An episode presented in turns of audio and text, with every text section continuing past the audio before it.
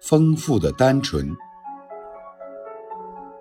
对于新的境界，我所能够给出的最高赞誉就是丰富的单纯。这大概上属于一种极其健康生长的情况。一方面，始终保持儿童般的天性，所以单纯；另一方面，天性中蕴含的各种能力得到了充分的发展，所以丰富。我所知道的一切精神上的伟人，他们的心灵世界无不具有这个特征，其核心始终是单纯的。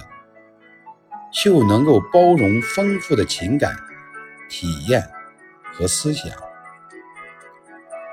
与此相反的境界是贫乏的复杂。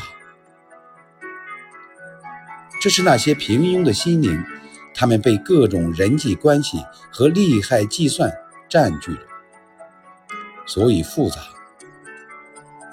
可是完全缺乏精神的内涵，所以又是一种贫乏的复杂。除了这两种情况外，也许还有贫乏的单纯。不过，一种单纯倘若没有精神的光彩，我就宁可说它是简单，而不是单纯。有没有丰富的复杂呢？